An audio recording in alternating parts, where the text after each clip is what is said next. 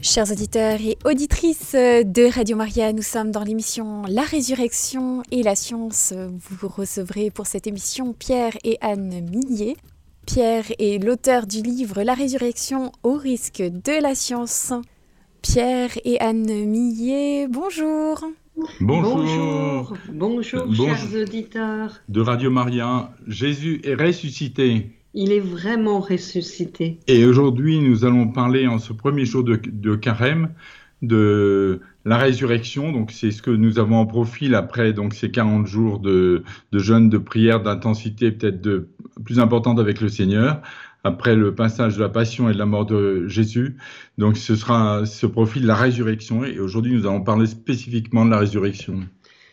Jésus annonce-t-il sa mort et sa résurrection? Alors Jésus va annoncer sa mort et sa résurrection de façon implicite et explicite. Alors le premier, la première manière où Jésus indique sa résurrection, c'est le signe du temple. C'est lors de sa première Pâque, en l'an 27. Vous rappelez-vous, il y a un mois, je vous avais expliqué qu'il y a cinq manières de dater la, la mort de Jésus en l'an 30. Et une de ces manières, c'était donc dans Jean 2, chapitre 19. Jean nous dit, Jésus leur répondit, Détruisez ce sanctuaire et je le relèverai en trois jours.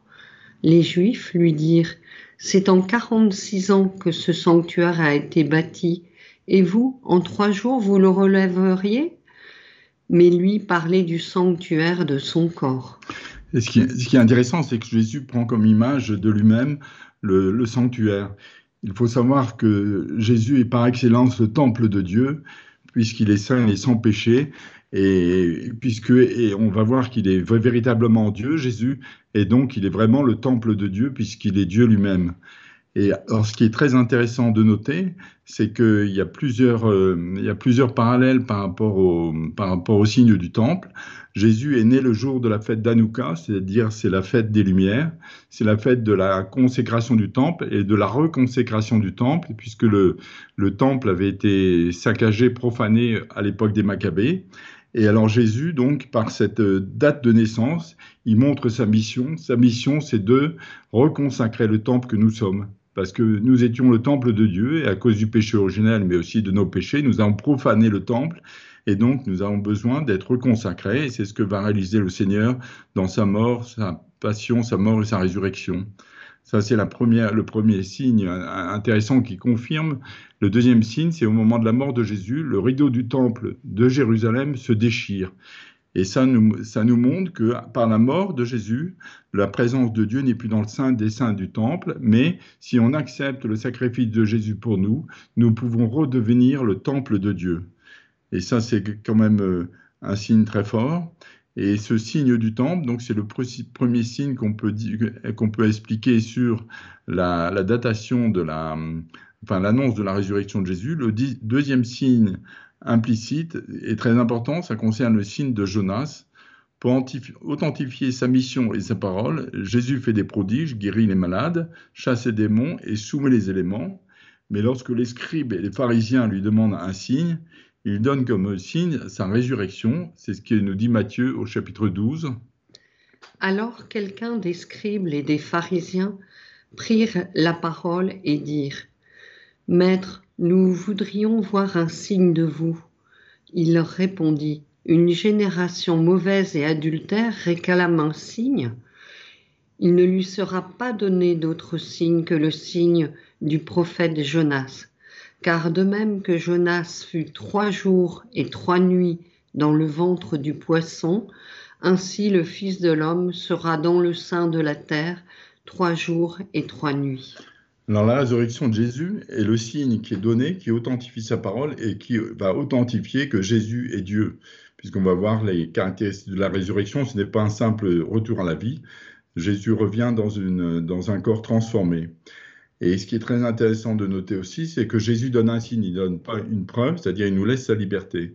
Il nous donne un signe pour authentifier, la, pour nous aider à croire qu'il est vraiment Dieu.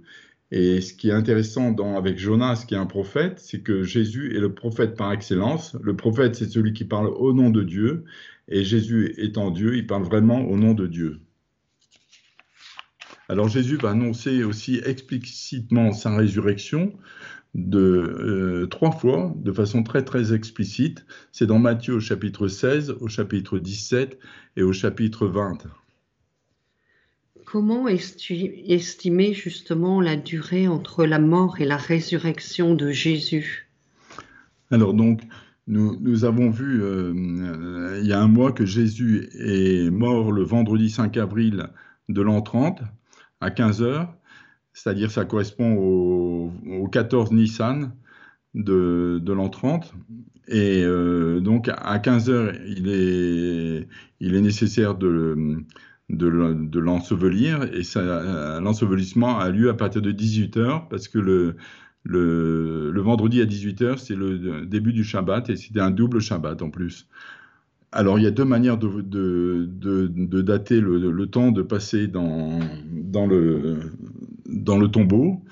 Alors, d'une part, le, quand Jésus est enseveli, euh, il est mis dans, des, dans un linceul et le corps imprime dès l'ensevelissement des taches de sang sur le tissu du linceul. L'analyse de ces taches de sang montre que le contact entre le corps et le linceul s'est produit de à partir de 2 à 3 heures après la mort de Jésus.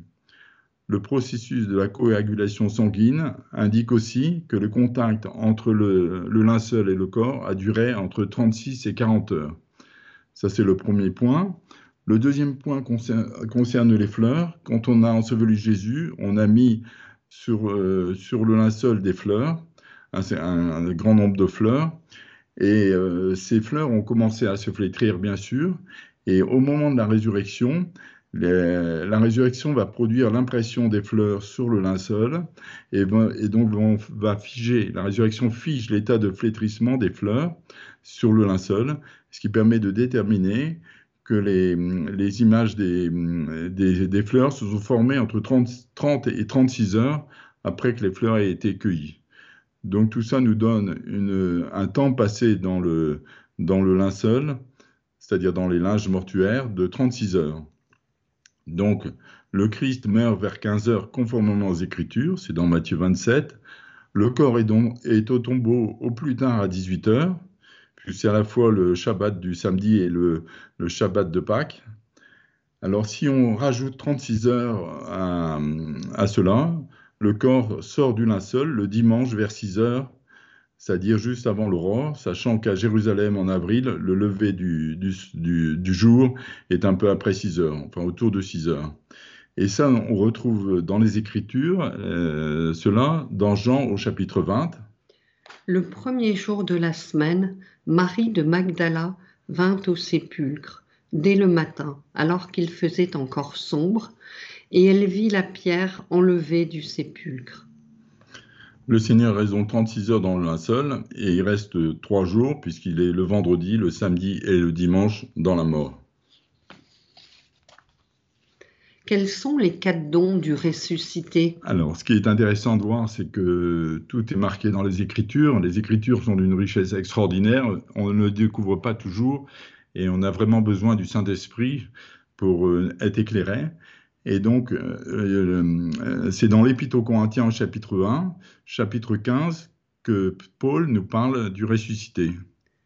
Ainsi en est-il pour la résurrection des morts. Semé dans la corruption, le corps ressuscite incorruptible.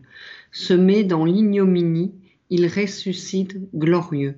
Semé dans la faiblesse, il ressuscite plein de force. Semé corps animal, il ressuscite corps spirituel. Alors des mystiques vont avoir des visions pour expliquer les caractéristiques de la résurrection. Je pense notamment à Brigitte de Suède au XIVe siècle. Comme l'âme est devenue immortelle et immuable en moi, ainsi le corps, par l'union avec elle, deviendra immortel. Il perdra sa pesanteur, il sera subtil et léger le corps glorifié passera à travers tous les obstacles et ne craindra ni l'eau ni le feu. Marie d'Agreda va nous confirmer cela aussi au XVIIe siècle dans ses écrits sur la résurrection.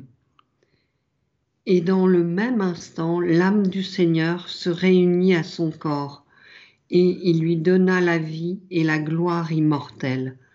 En quittant le linceul et les parfums, il fut revêtu des quatre dons de gloire, de la clarté, de l'impassibilité, de l'agilité et la, et la subtilité qu'il avait été suspendu dans le temps de sa conception afin de le laisser passible et de lui donner de mériter notre gloire en suspendant la sienne.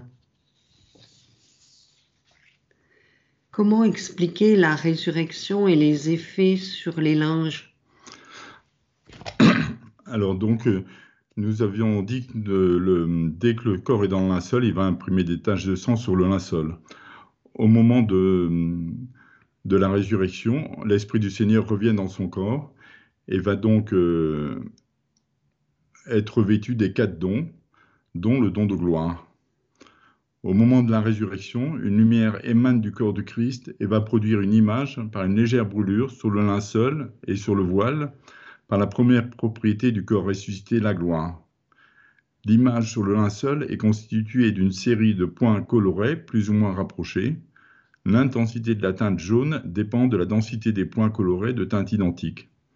Les chercheurs expliquent l'empreinte sur le linceul et ses caractéristiques par une émission de lumière à partir du corps contenu dans les linges. Les images des pièces de monnaie et l'objet ovale sous le cou laissent une trace sur le linceul indiquant un effet thermique de production de l'empreinte. Les images des fleurs sont produites par irradiation avec un rayonnement. L'image du corps ne s'est pas imprimée sous les traces de sang, ce qui montre qu'elle est postérieure. L'image du linceul est doublement superficielle. La face avant du corps a marqué le linceul et de l'autre côté, il y a des traces des mains et de la face.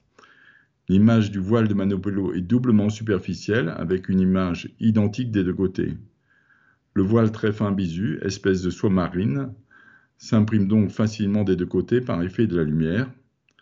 Le linceul en lin, linge plus épais, ne s'imprime nettement que d'un côté. L'autre côté laisse une image très ténue, l'énergie n'étant plus suffisante.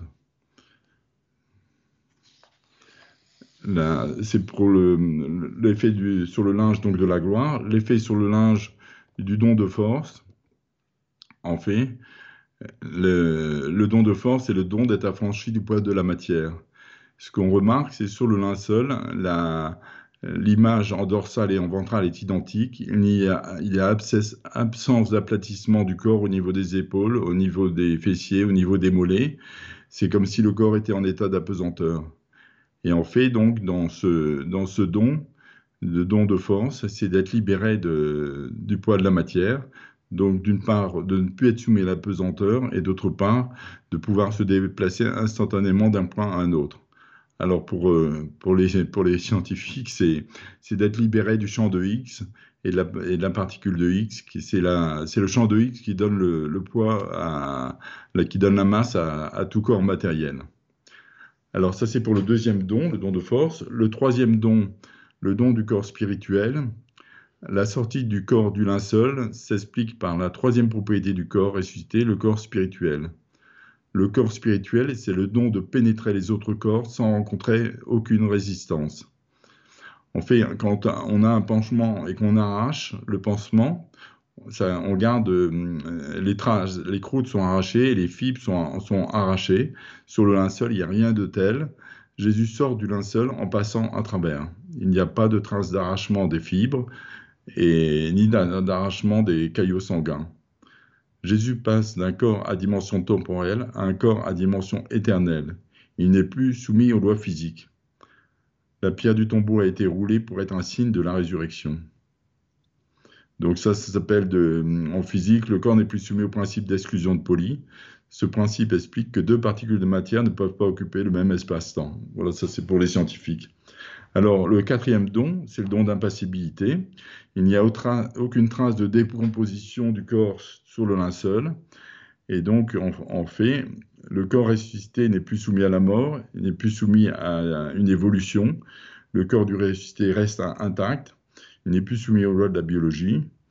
Le corps de Jésus n'a jamais été retrouvé. Il est monté au ciel avec son corps ressuscité le jour de l'ascension. C'est ce que nous précisent les actes au chapitre 1. Quand, il eut dit cela, il fut élevé de terre sous leurs regards, et un nuage le déroba à leurs yeux. Quel est le sens de la résurrection de Jésus-Christ? Alors, c'est en fait, quand on regarde l'histoire de la création, donc dans la Genèse, on voit que l'homme est créé euh, à l'image de Dieu au Jardin d'Éden. Le Jardin d'Éden est rempli, c'est l'harmonie parfaite. L'homme est le temple de Dieu et en communion avec Dieu. Malheureusement, il y a le péché originel. À ce moment-là, on perd les dons préternaturels c'est ce qu'indique le catéchisme de l'Église catholique, et notamment on perd l'immortalité. L'homme pécheur se retrouve mortel dans l'univers que nous connaissons. Il a cependant deux talents, la liberté et le temps. Le temps permet une connaissance progressive, la liberté permet de faire des choix. Le temps mesure le changement, la vie terrestre est un temps de formation, d'éducation. Le Fils de Dieu nous accompagne non pas dans notre chute, mais dans les conséquences de notre chute, le Verbe va s'anéantir lui-même, prenant condition humaine par son incarnation. Bien plus, il va s'abaisser encore, prenant sur lui le poids de nos péchés, en portant sa croix et en mourant sur le bois de la croix. Jésus a pris sur lui la dette que nous avions envers Dieu, à cause de nos errements. Il est l'agneau immolé offert en holocauste pour la rémission des péchés. Jésus ressuscite le troisième jour, revêtant un habit de peau transfiguré, libéré des lois physiques et biologiques du monde, la résurrection de Jésus inaugure le monde nouveau d'où le mal a enfin disparu, et avec lui la souffrance et la mort. Elle inaugure l'homme nouveau, libéré du péché et de ses conséquences. Que dire du don de force? Alors donc, on va voir en, détail les, dons du ressuscité. Alors, après la résurrection, Jésus n'est plus soumis dans son corps aux lois physiques, il se déplace instantanément, il apparaît ou disparaît instantanément, puisqu'il n'est plus soumis à la masse, il n'y a, a, plus besoin d'énergie pour se déplacer. nous lisons en effet en Luc au chapitre 24. Comme il discourait ainsi, lui se trouva au milieu d'eux et leur dit, Paix à vous. Et Matthieu au chapitre 26. Mais après que je serai ressuscité, je vous précéderai en Galilée. Ce qui est intéressant de remarquer aussi, c'est que le don temporaire de force, enfin Jésus, quand il ressuscite, il a le don temporaire de force, mais du temps de son vivant, il a anticipé ce don. C'est dans Matthieu chapitre 14. À la quatrième veille de la nuit, il vint, c'est Jésus dont on parle, vers eux en marchant sur la mer. Donc Jésus anticipe ce, ce don temporairement et nous pouvons retrouver ce don aussi après le départ de Jésus. C'est dans Actes chapitre 8. Nous voyons que Philippe est envoyé par un ange sur la route de Jérusalem à Gaza. Il entend un Éthiopien, lire le, prophète Isaïe. Philippe lui témoigne de la bonne nouvelle de Jésus-Christ et baptise alors l'Éthiopien dans l'eau suite à sa demande. En acte 8, donc nous lisons mais quand ils furent remontés de l'eau, l'Esprit du Seigneur enleva Philippe, et l'eunuque ne le vit plus, car il poursuivait tout joyeux sa route. Donc l'Esprit Saint euh, a transporté instantanément Philippe de la route de Jérusalem-Gaza à Azote.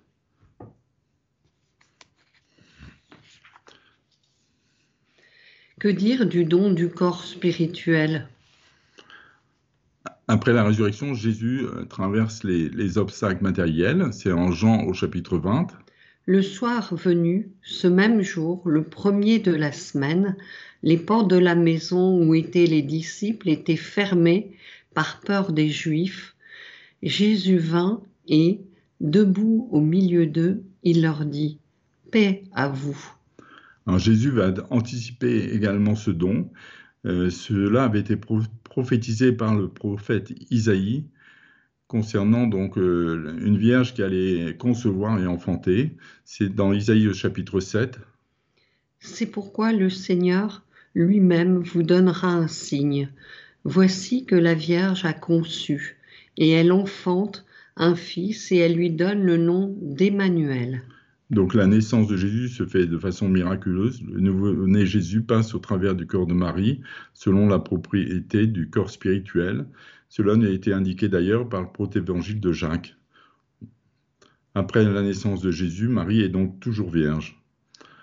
Alors ce don du corps spirituel après le départ de Jésus, nous en, avons, entendu un témoignage. Lors d'un pèlerinage à Lisieux dans les années 90, nous avons eu le privilège de rencontrer le Père Labute, le Père spirituel de Mère Yvonne Aimée de Jésus.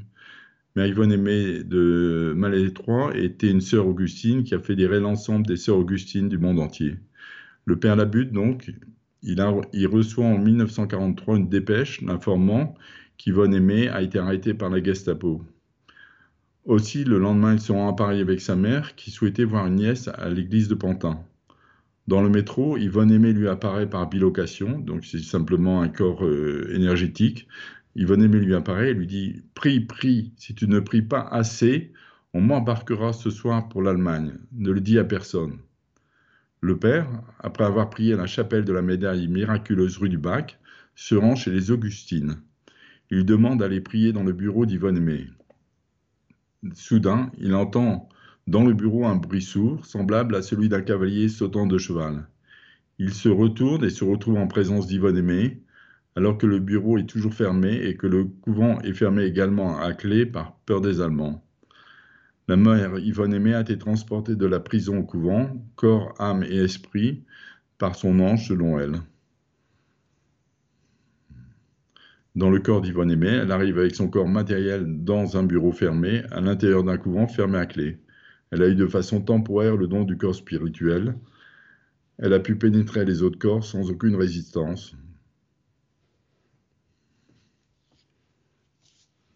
Que dire du don de gloire? Alors le don de gloire est très très intéressant parce que euh, en fait, on a vu que le don de gloire imprimait les, images du corps mort de Jésus sur l'un seul et du visage ressuscité de Jésus sur le voile de Manopello. Mais ensuite, quand Jésus se montre en ressuscité, il, se montre euh, pas, avec sa gloire, pour être proche de ses disciples. Alors, quand Jésus ressuscite, ce qui est très intéressant à voir, c'est que Jésus est différent dans son, dans son appartement, dans son apparence. Pardon. Les deux visages du linceul de Turin et du voile de Manopello, bien que superposables, ne sont pas identiques. Ils sont superposables, on est sûr que c'est la même personne au même moment, mais ils ne sont pas identiques, on dirait deux personnes différentes. Alors, quand on voit les Écritures, Marie de Magdala, elle voit Jésus, mais elle pense que c'est le gardien du jardin. Elle ne reconnaît que lorsque Jésus l'appelle par son prénom Marie, parce que Jésus alors révèle à travers une apparence différente sa présence d'amour. Ça nous est relaté cela dans Jean au chapitre 20. Ce disant, elle se retourna et vit Jésus qui était là, et elle ne savait pas que c'était Jésus. Jésus lui dit, Femme, pourquoi pleurez-vous? Qui cherchez-vous? Elle, pensant que c'était le jardinier, lui dit Seigneur, si c'est vous qui l'avez emporté, dites-moi où vous l'avez mis, et j'irai l'enlever.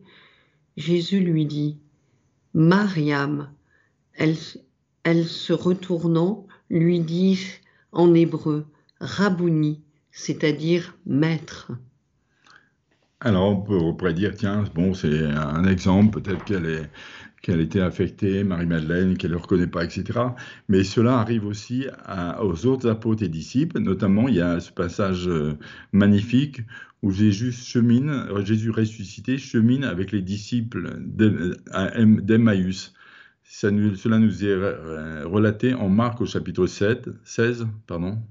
Ensuite, il se montra sous une autre forme à deux d'entre eux qui cheminaient, se rendant à la campagne. Donc Jésus se montre sous une, apparence différente, nous dit l'évangéliste. Alors Jésus ressuscité apparaît aux disciples d'Emmaïs et ils ne le reconnurent pas, bien que cheminant avec lui. Ils ne le reconnurent qu'à la hâte lorsque Jésus bénit et rompt le pain, dans Luc 24. Et ils se dirent l'un à l'autre, est-ce que notre cœur n'était pas brûlant en nous lorsqu'il nous parlait sur le chemin, tandis qu'il nous dévoilait les Écritures? Donc l'apparence de Jésus n'est pas la même, mais sa présence est toujours la même, c'est une présence brûlante d'amour que ressentent les disciples d'Emmaüs. Alors Jésus, après sa résurrection, envoie ses disciples en Galilée. C'est dans Matthieu 20, au chapitre 28. Les onze disciples s'en allèrent en Galilée, sur la montagne que Jésus leur avait désignée. En le voyant, ils se prosternèrent, mais il y en eut qui doutèrent. Ils doutent car Jésus n'a pas la, la même apparence. Et en Jean chapitre 21, on lit Le matin déjà venait. Jésus, Jésus se tenait sur le rivage, mais les disciples ne savaient pas que c'était Jésus. Alors, les disciples n'ont rien pris. Ça rappelle un épisode antérieur du vivant de, de Jésus. Jésus leur dit de jeter le filet du côté droit de la barque. Ils prennent beaucoup de poissons et en se re- remémorant un événement similaire, Jean s'écrie C'est le Seigneur. et en Jean 21, nous lisons Jésus leur dit, Venez déjeuner. Aucun des disciples n'osait lui demander, Qui êtes-vous? Sachant que c'était le Seigneur. Alors c'est très intéressant de voir que les apôtres, ils disent la vérité, sont des véritables témoins. C'est-à-dire qu'ils ne disent pas ah, on reconnaît Jésus ressuscité, etc. Ils commencent par dire ben, qu'au début, ils ne le reconnaissent pas à son apparence. Donc c'est des témoins crédibles. Jésus se présente sous une autre apparence. Pourquoi ce changement? Est-ce pour nous montrer un changement d'état? Est-ce pour nous montrer que seule la présence compte? Est-ce pour nous préparer à l'Eucharistie?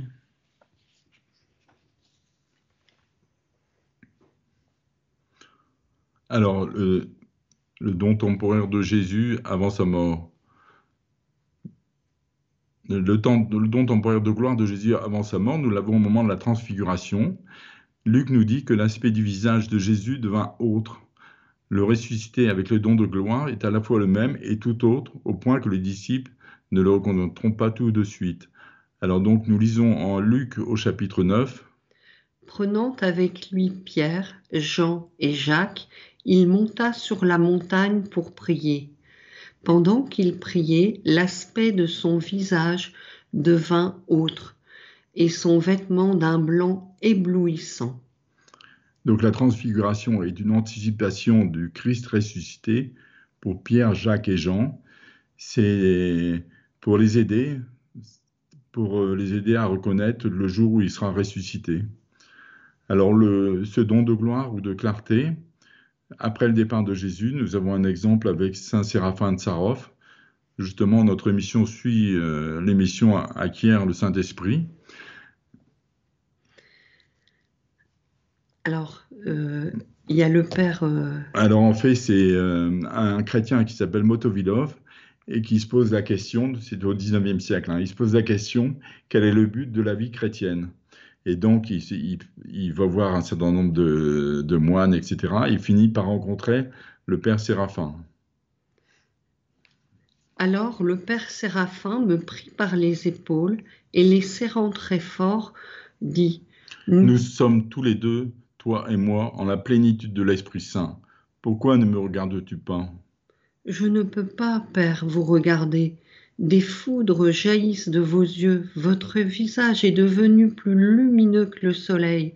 J'ai mal aux yeux. Le Père Séraphin dit, N'ayez pas peur, ami de Dieu, vous êtes devenu aussi lumineux que moi. Vous aussi, vous êtes à présent dans la plénitude du Saint-Esprit.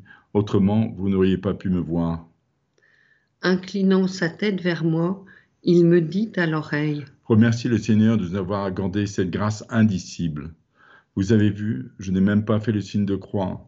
Dans mon cœur, en pensée seulement, j'ai prié.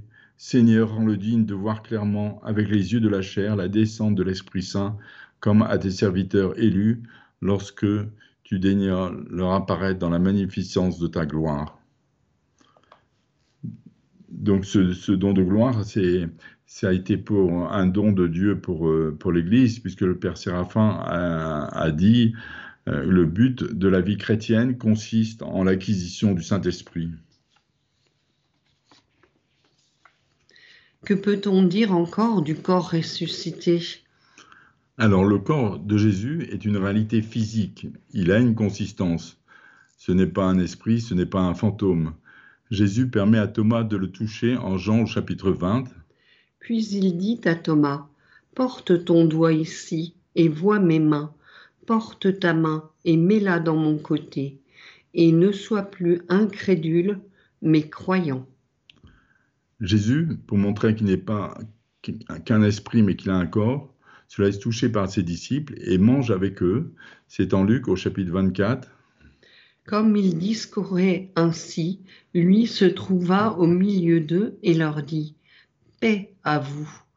Saisi de stupeur et d'effroi, il croyait voir un esprit. Et il leur dit Pourquoi êtes-vous troublés et pourquoi des pensées s'élèvent-elles dans vos cœurs? Voyez mes mains et mes pieds, c'est bien moi, touchez-moi et constatez, car un esprit n'a ni chair ni eau, comme vous voyez que j'en ai. Et ce disant, il leur montra ses mains et ses pieds. Comme ils ne croyaient pas encore à cause de leur joie et qu'ils étaient dans l'étonnement, il leur dit, Avez-vous ici quelque chose à manger? Et ils lui donnèrent un morceau de poisson grillé. Il le prit et en mangea devant eux. Donc il faut bien voir que Jésus, c'est le premier des ressuscités. Quand on parle de la, du fils de la veuve de Naïm, de la fille de Akapharnaum, du, du rabbin, et surtout de, de Lazare, en fait, ce ne sont pas des résurrections. Ça meurt toujours quand on parle de résurrection. Ce sont des simples retours à la vie. C'est-à-dire que Lazare, au bout de 15 jours où il est dans le tombeau, il revient à la vie, mais dans toujours son corps, le même corps mortel. Jésus revient à la vie, il est ressuscité, c'est un corps transfiguré, transformé, c'est un corps qui est sans doute le corps qu'on avait avant le péché originel, un corps libéré des lois physiques, des lois biologiques et surtout de la mort. Alors, l'Église connaissait ces, ces de dons, de toute façon, elles sont dans les Écritures, elle n'en parle peut-être pas souvent, mais euh, je n'en veux pour preuve que saint Thomas d'Aquin, dans la, Somme théologique, donc, saint Thomas d'Aquin va relater euh, un, un, théologien qu'il a beaucoup lu, qui s'appelle Hugues de Saint-Victor, et il rapporte les propos d'Hugues de Saint-Victor, donc, lorsqu'il parle du sacrement de l'Eucharistie. Hugues de Saint-Victor a prétendu que le Christ, avant la Passion, assuma à des époques diverses les quatre dons d'un corps glorifié. La subtilité lors de sa naissance, quand il sortit du sein intact de la Vierge. L'agilité lorsqu'il marcha à pied sec sur la mer. La clarté dans la transfiguration. L'impassibilité à la scène lorsqu'il donna à ses disciples son corps à manger. Et selon cette thèse, il donna à ses disciples un corps impassible et immortel. Alors, faut voir quand ils utilisent, euh, quand Hugues de Saint-Victor utilise la subtilité, c'est la même chose que le, que le corps spirituel. Et quand ils utilisent l'agilité, c'est la même chose que le don de force. Donc, alors maintenant, euh, nous allons voir les, le témoignage particulier de Jean. Jean euh, était très proche de Jésus. Quel est le témoignage de Jean? Ce qui est intéressant de voir, c'est que donc Marie-Madeleine vient prévenir euh, Pierre et Jean qu'on a volé le corps du Christ, et donc ils accourent au tombeau pour, pour voir ce qui se passe. Et quand Jean voit les linges, Jean se met tout de suite à croire à la résurrection. Comment peut-on expliquer qu'il croit à la résurrection? Alors, il faut reprendre le, texte de Jean au chapitre 20 en essayant de le prendre le plus, la traduction la plus, euh, la plus vraie possible. Donc, euh, au chapitre 20, nous avons. Arrive à son tour Simon-Pierre qui le suivait. Il entre dans le tombeau et considère les linges. Gisant et le suaire qui avait recouvert la tête non pas gisant à plat avec les linges, mais distincts, disposés en rond à la même place ou enroulés lui-même en place.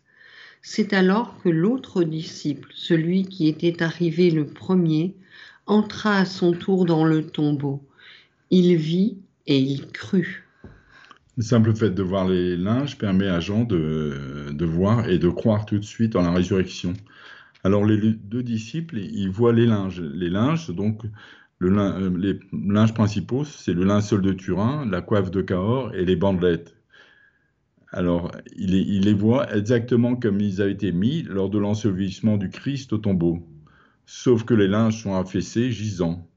Une fois le corps sorti, donc par, le, par euh, la propriété du corps spirituel, le corps est parti à travers les linges, les linges se sont affaissés, les, les le linceul est assez lourd, donc les tissus s'affaissent simplement. Les deux disciples voient le suaire, c'est-à-dire le voile de Manopello, se distinguant des autres linges. C'est intéressant de, cette, remarque. En fait, le, voile de Manopello est en une espèce de soie marine, ça s'appelle euh, du bisu, c'est très léger, et en fait, le, ce voile va légèrement se rigidifier et conserver sa forme pendant un certain temps. Le voile a acquis d'une mémoire de forme, comme un linge repassé après un midonnage. Il reste enroulé en rond, rigidifié dans la forme que lui donnait la tête de Jésus. Il est à la même place que lorsqu'il était posé sur le visage de Jésus. Le corps du Christ est sorti du linceul sans changer la disposition des linges. Jean conclut d'une part que l'on n'a pas volé le cadavre, comme le croit au début Marie-Madeleine, d'autre part que le Christ a traversé les linges. Pour Jean, le Christ est donc ressuscité, car son corps glorieux a traversé les linges.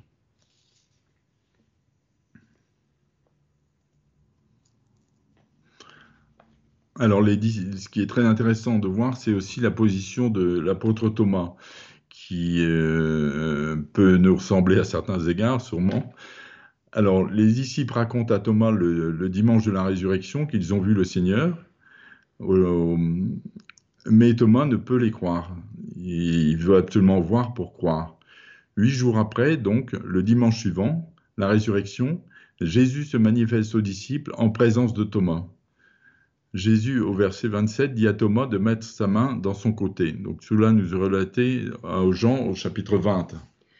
Or Thomas, dit Didyme, l'un des douze, n'était pas avec eux quand vint Jésus. Les autres disciples lui dirent donc, Nous avons vu le Seigneur. Mais il leur dit, Si je ne vois pas dans ses mains la marque des clous, et si je ne mets mon doigt dans la place des clous, si je ne mets ma main dans son côté, je ne croirai pas. Et huit jours après, ses disciples étaient de nouveau dans la maison, et Thomas avec eux. Jésus vint, les portes étaient fermées, et debout au milieu d'eux, il dit, Paix à vous. Puis il dit à Thomas, Porte ton doigt ici, et vois mes mains. Porte ta main, et mets-la dans mon côté, et ne sois plus incrédule, mais croyant. Thomas lui répondit, Mon Seigneur et mon Dieu.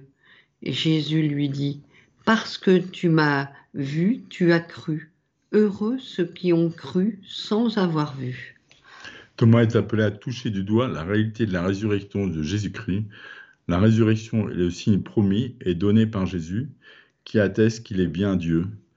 Avec ce cri Mon Seigneur et puis mon Dieu, Thomas reconnaît que cet homme Jésus, son Seigneur qu'il connaît, est aussi son Dieu. C'est le signe que le Seigneur a promis aux pharisiens et aux scribes, le signe de Jonas, qui authentifie que le personnage historique de Jésus est vraiment Dieu.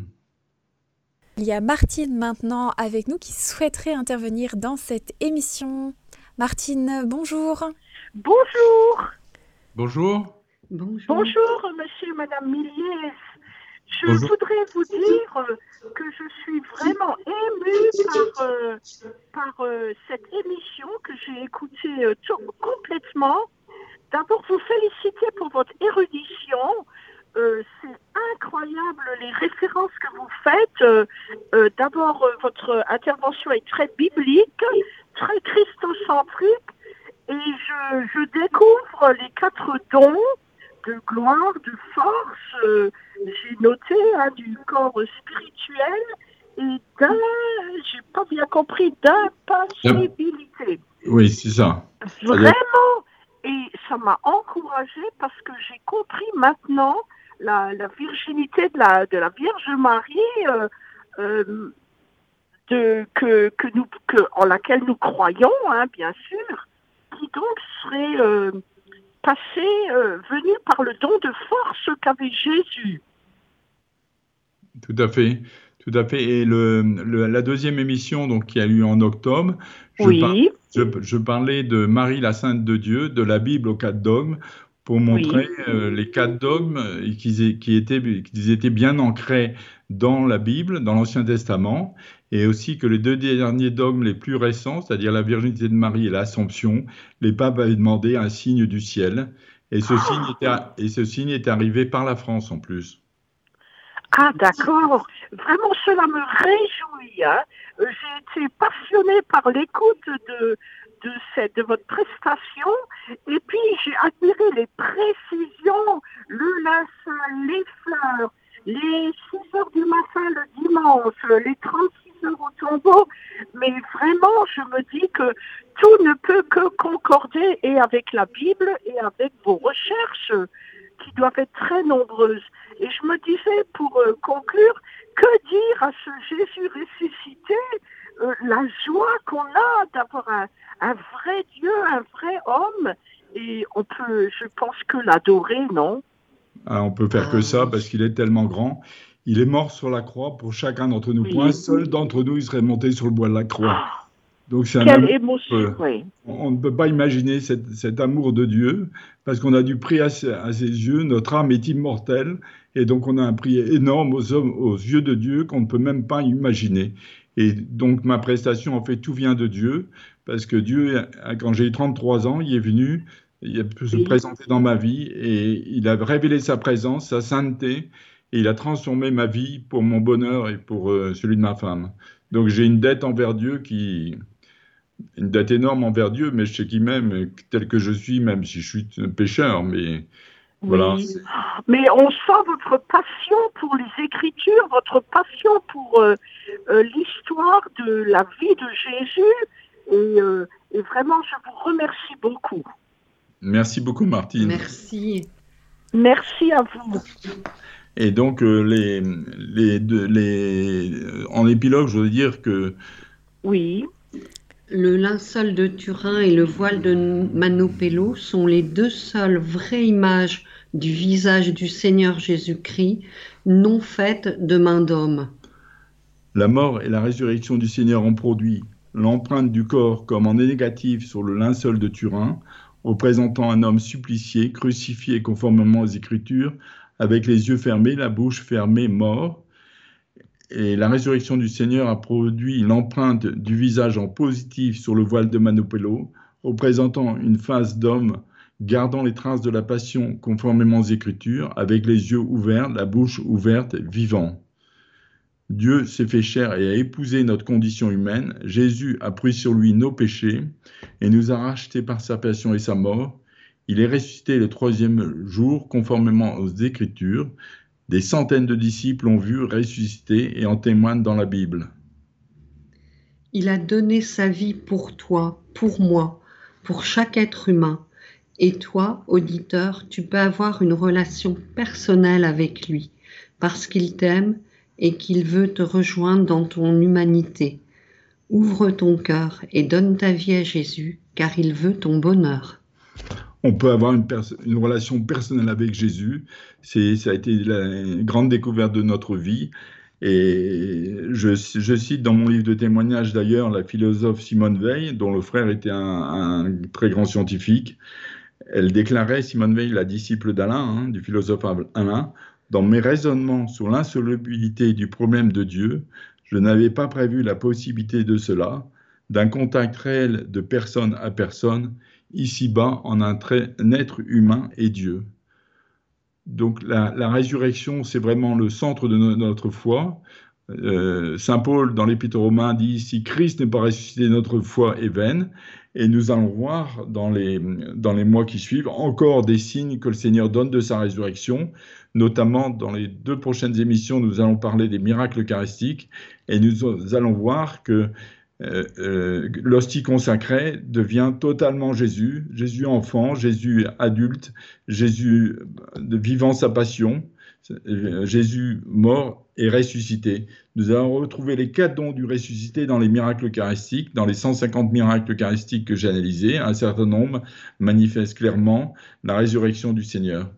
Voilà, chers auditeurs, je crois que notre émission se termine et je vous souhaite une, un bon temps de, de, carême dans la joie de, la, de voir se profiler la résurrection du Seigneur et, de, et son amour qu'il nous a manifesté et que nous ne pouvons même pas imaginer. Soyez tous bénis. Merci beaucoup Pierre et Anne Millet. À très bientôt. Au revoir. Au revoir. Chers auditeurs et auditrices de Radio Maria, nous étions dans l'émission La résurrection et la science avec Pierre et Anne Millet. Aujourd'hui, nous parlions de la résurrection de Jésus. Pierre Millet est l'auteur du livre La résurrection au risque de la science. Si vous souhaitez réécouter cette émission, n'hésitez pas à le faire sur notre site en podcast sur le www.radiomaria.fr.